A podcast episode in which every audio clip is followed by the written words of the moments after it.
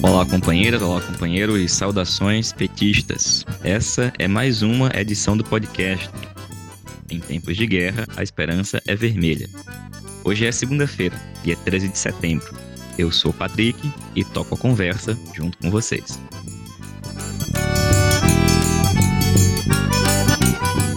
No episódio de hoje, falamos sobre a reunião do Diretório Nacional do PT, sobre os atos da direita convocados pelo MBL e os desdobramentos da luta política no país.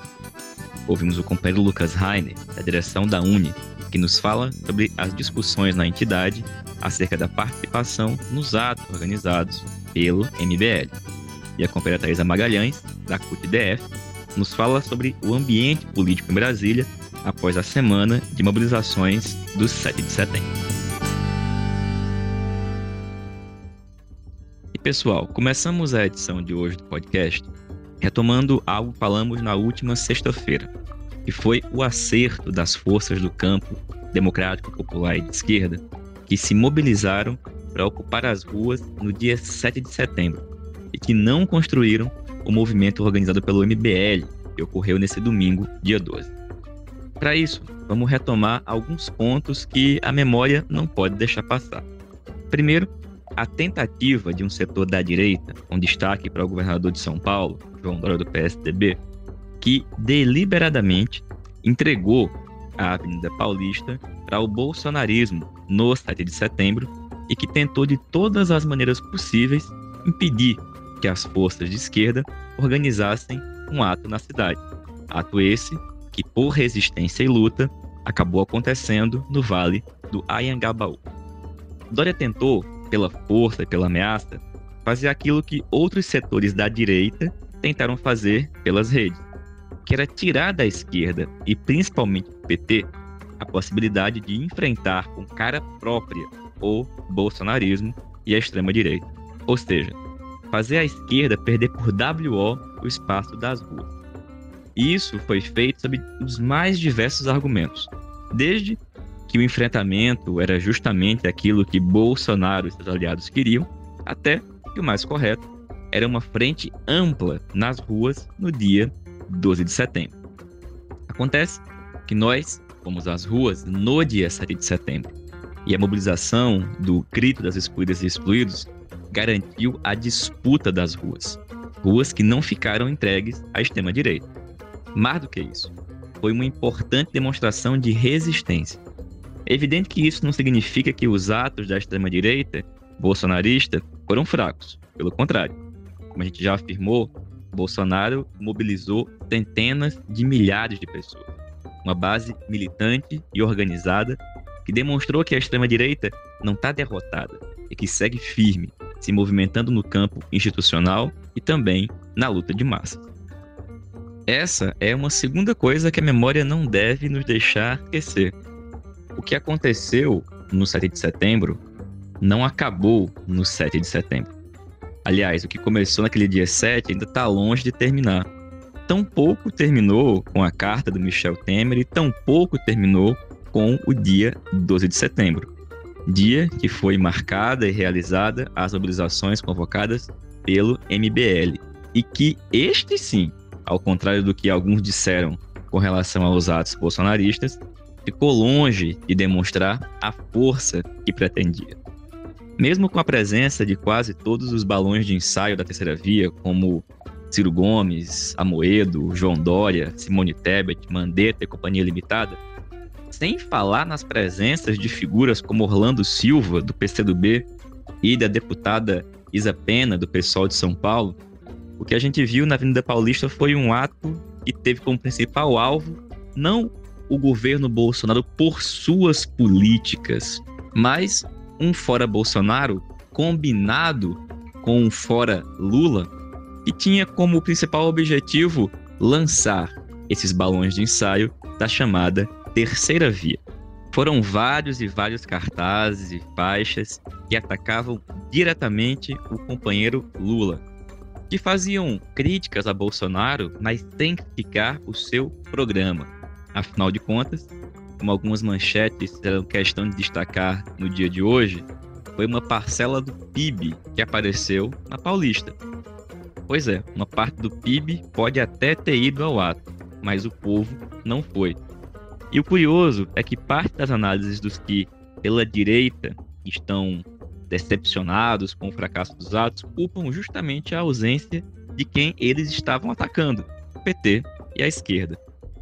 Agora, isso não chega sequer a ser cômico, afinal, apenas demonstra o grau de disposição da direita neoliberal, digamos que não bolsonarista, de fazer tudo, absolutamente tudo que for possível para derrotar, atenção, não Bolsonaro e o seu programa, mas para derrotar Lula e o PT, para dar continuidade ao programa neoliberal sem Bolsonaro. É por isso que, ao longo dos próximos dias e semanas, nós devemos dedicar todas as nossas melhores energias na organização de uma grande mobilização para o dia 2 de outubro. Uma mobilização com cara própria. Uma mobilização que seja pelo impeachment do governo Bolsonaro, pelo fim das suas políticas, pelo fim do seu governo, em defesa da antecipação das eleições e da pauta do povo, por emprego, por comida, por vacina. Quanto mais tempo Bolsonaro continuar, mais mortes, mais fome, mais desemprego e mais tempo e espaço terão ele, seus aliados e esses outros da direita neoliberal para recompor ou construir qualquer tipo de alternativa, sendo que todas elas passam pela derrota da esquerda, do PT e de Lula.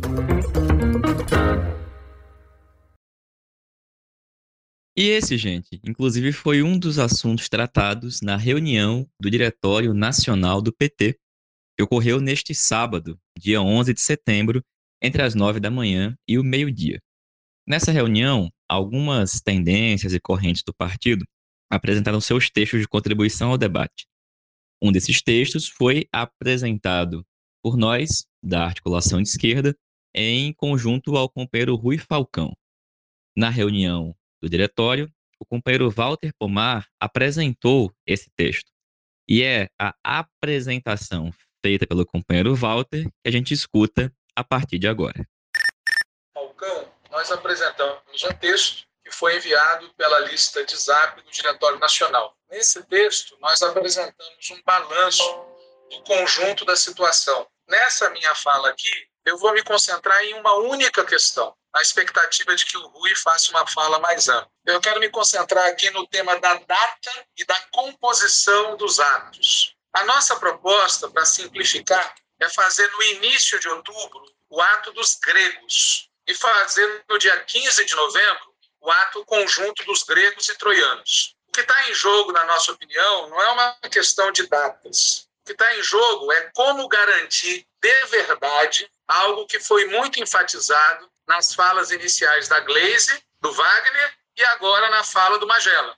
Ou seja, como garantir que os atos tratem não apenas do impeachment, mas tratem também da pauta do povo. A única garantia que a gente tem de enfatizar a pauta do povo é manter a autonomia da campanha fora Bolsonaro, não dissolvendo a campanha fora Bolsonaro numa frente com setores da direita. Mas, ao mesmo tempo, nos interessa sim que a direita não bolsonarista se engaje, se comprometa com a luta pelo impeachment e pelo fora Bolsonaro. Não é uma equação de solução fácil, mas uma das maneiras de resolver essa equação no concreto é realizando em outubro os nossos atos, os atos dos gregos, e deixando para novembro o ato conjunto de gregos e troianos. Um ato unificado com setores da direita que agora defendem o impeachment, um ato unificado deste tipo, não vai destacar a pauta do povo por uma razão simples.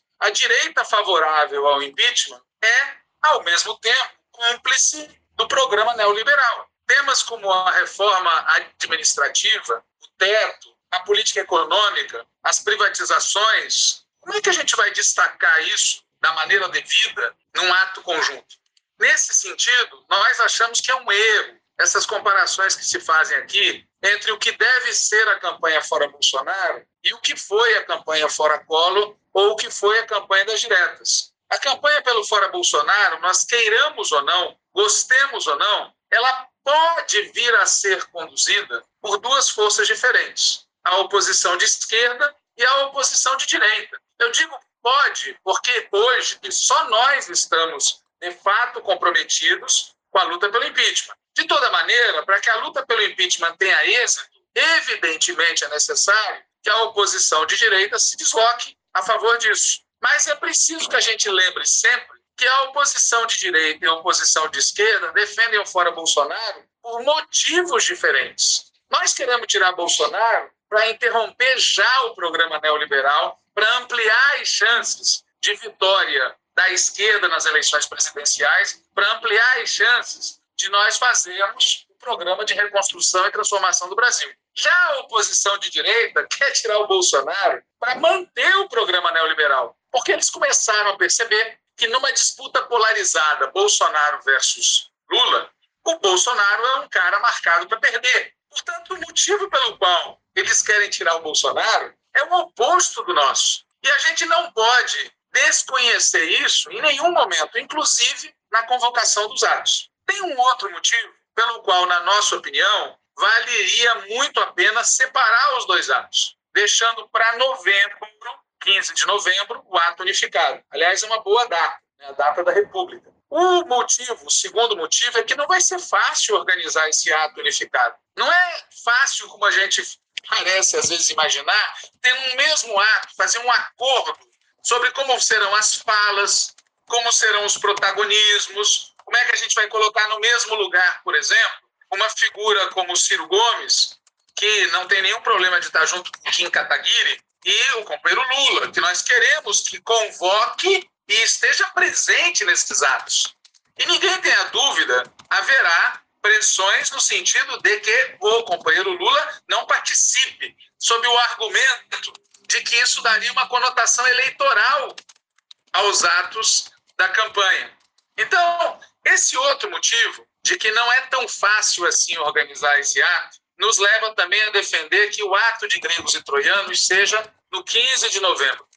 E um último comentário, já que o tempo está acabando, reiterando o pedido aqui ao vivo em cores para que o companheiro Rui apresente o conjunto do texto, eu estou me concentrando só nessa ideia, é que não está claro que essa direita neoliberal vai querer mesmo apoiar a luta pelo impeachment. O que ocorreu anteontem, esse acordo, entre aspas, Temer-Bolsonaro, as pessoas falam aqui só do ângulo, é, quem falou até agora, do ângulo do recuo do Bolsonaro, que é um recuo aparente, que ele vai voltar a atacar. Agora preciso olhar o outro lado da medalha. Qual o motivo o Temer e outros setores da direita neoliberal fizeram esse movimento? A eles não interessa, preferencialmente não interessa, tirar o Bolsonaro pela via do impeachment esse é um ponto de divergência entre nós que, na nossa opinião, também deve ser levado em conta.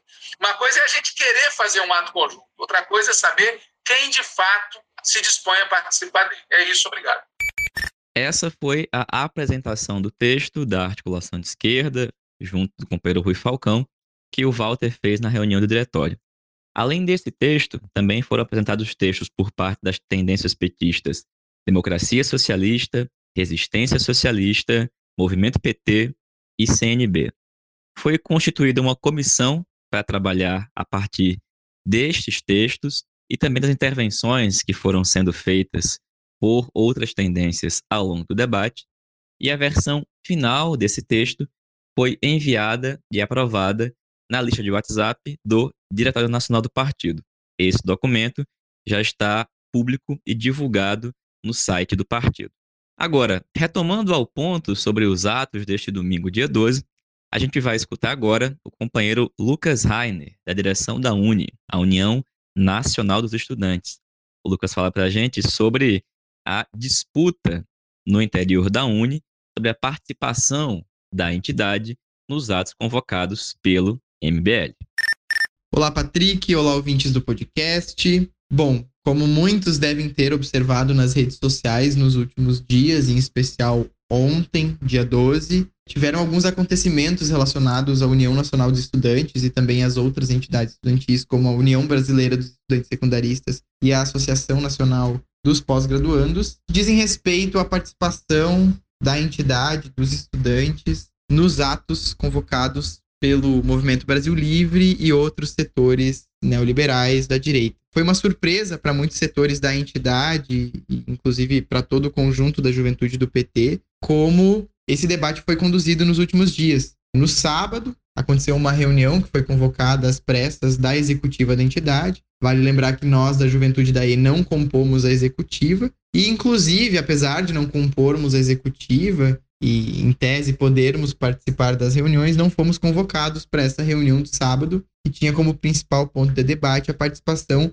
nos atos do dia 12. Isso tudo alguns dias depois em que a presidente da UNE e a presidente da NPG publicaram uma foto com Ciro Gomes recebendo o seu livro e também, né, imprimindo aí uma aproximação que foi questionada, né, por alguns diretores, algumas diretoras. Mas o fato é que, para nossa surpresa, na reunião do dia 11 foi aprovada, depois de muitas discussões, muitas tentativas de mediação e muitas disputas, um documento que afirmava que a UNE não convocaria e não organizaria os atos do dia 12. Isso para nós estava muito claro, né? Que essa não convocação e não organização também seria uma não participação. Mas, que tudo indica, para o JS a compreensão foi a outra, né? E aí prevaleceu uma ambiguidade em relação a esse documento. E a partir da aprovação do documento, que foi divulgado nas redes sociais da Uni, inicialmente com ênfase nesse trecho do texto que falava sobre a não convocação, e posteriormente alterado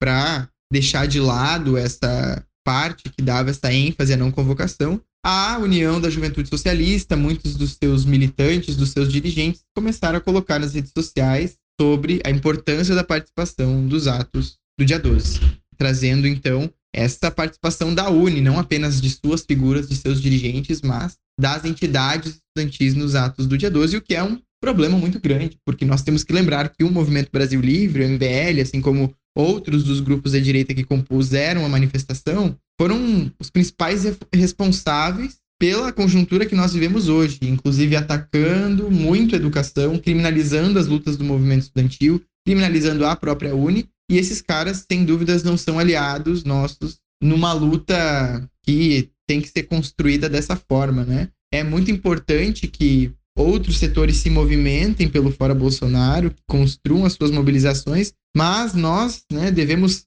sim golpear juntos e marchar separados. Então, na nossa avaliação, é um equívoco muito grande o que foi feito pela o JS e também por outras forças, como a juventude do PDT, a juventude do Pátria Livre, né, o Mutirão, que acharam que seria interessante compor essas manifestações, não apenas como suas forças políticas, mas como a entidade que coloca para a Uni um problema muito grande, porque a base estudantil questionou bastante essa participação, visto que esses setores são os principais setores que atacam a educação pública, que atacam o movimento estudantil e que não têm compromisso nenhum com a construção de uma outra política econômica. São apenas setores que se colocam contra a figura do Bolsonaro e não contra o bolsonarismo e todo esse projeto político econômico de morte. Então, nós da Juventude da E reafirmamos né, que mesmo não participando da executiva, nos colocamos contra. Inclusive, quem quiser mais informações pode procurar o texto sobre a Uni o dia 12 no site do Página 13 e reafirmamos o nosso compromisso com a construção de uma União Nacional de Estudantes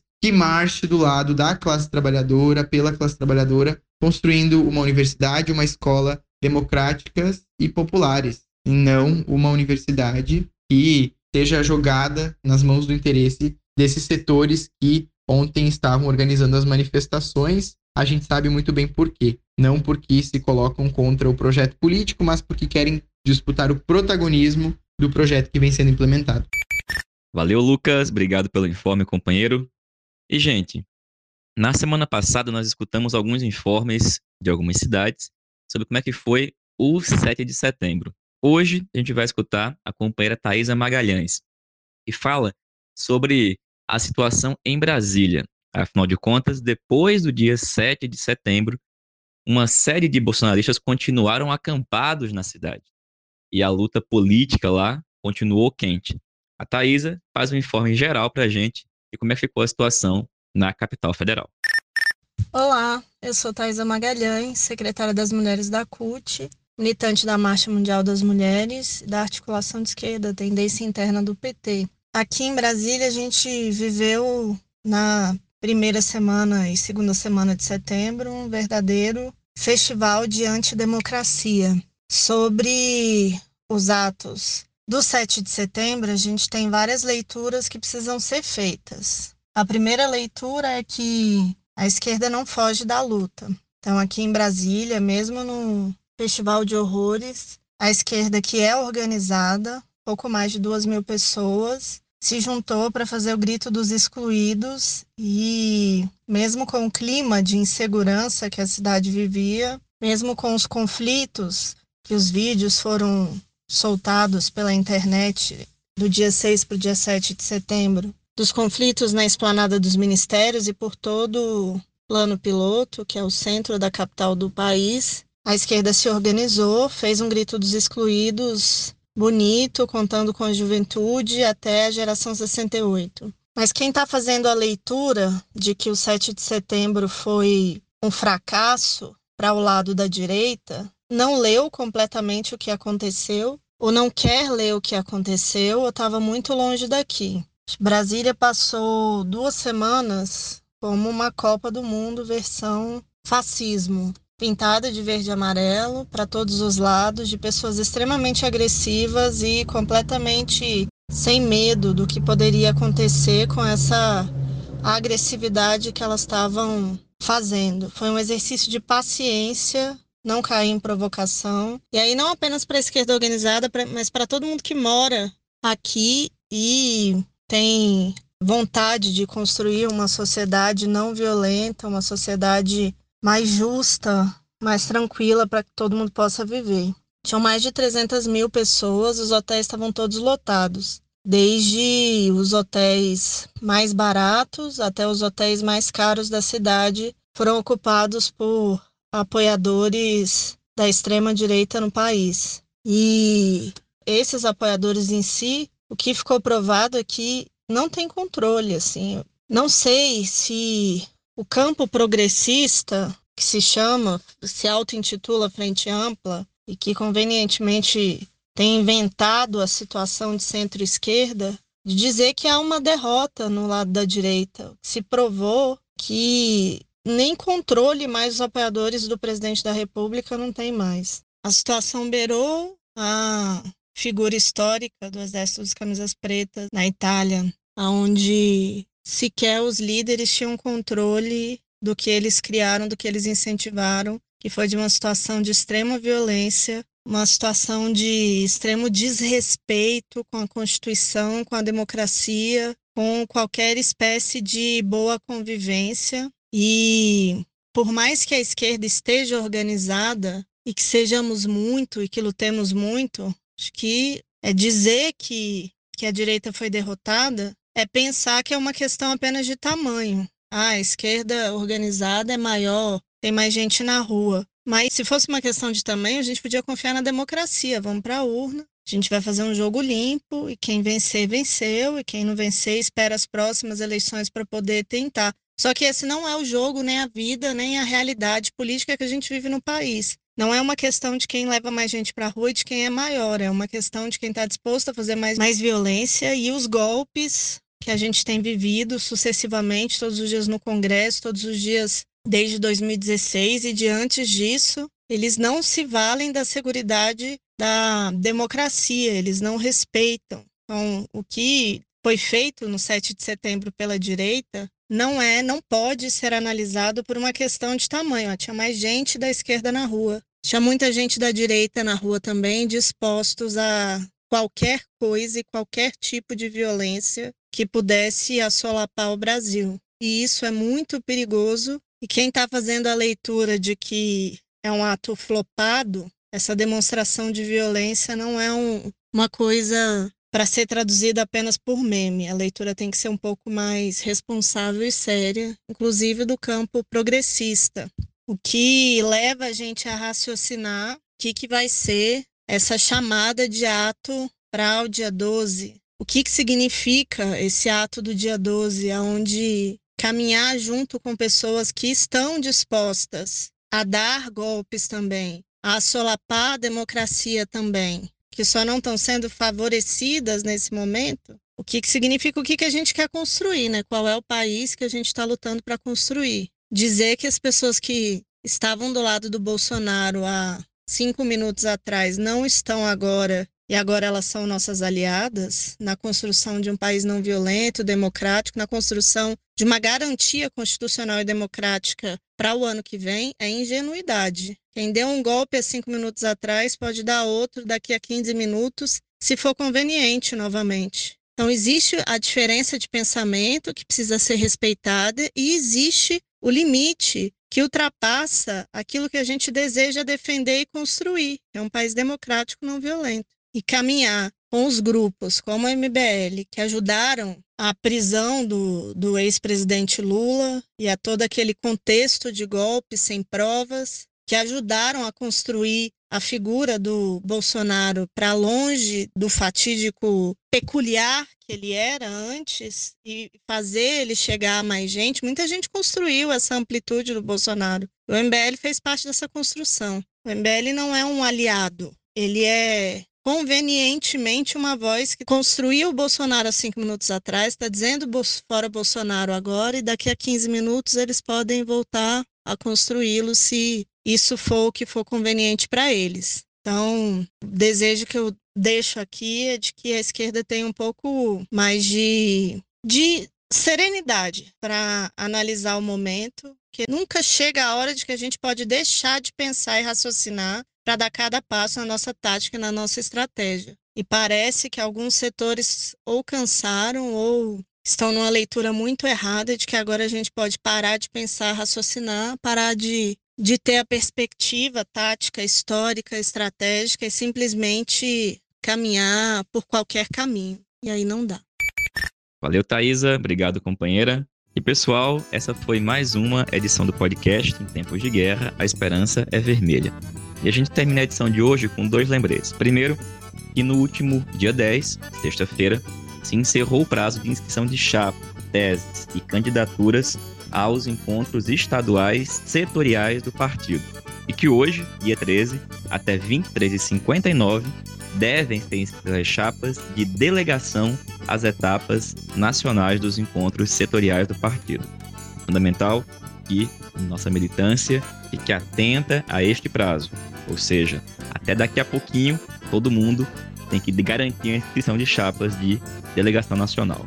E a segunda coisa é que essa semana deve entrar em pauta e ser votado o relatório da reforma administrativa, a PEC 32. É provável que nos dias 14, 15 e 16 nós tenhamos votação lá em Brasília. E é imprescindível que nós tenhamos muita, mas muita mobilização para derrotar essa que é uma imensa agressão, violência e ataque contra os serviços e os servidores públicos de todo o país. Portanto, muita mobilização. Na edição de sexta-feira, a gente volta aqui para comentar qual foi o resultado da votação desse relatório. Nos encontramos lá. Saudações petistas e até mais.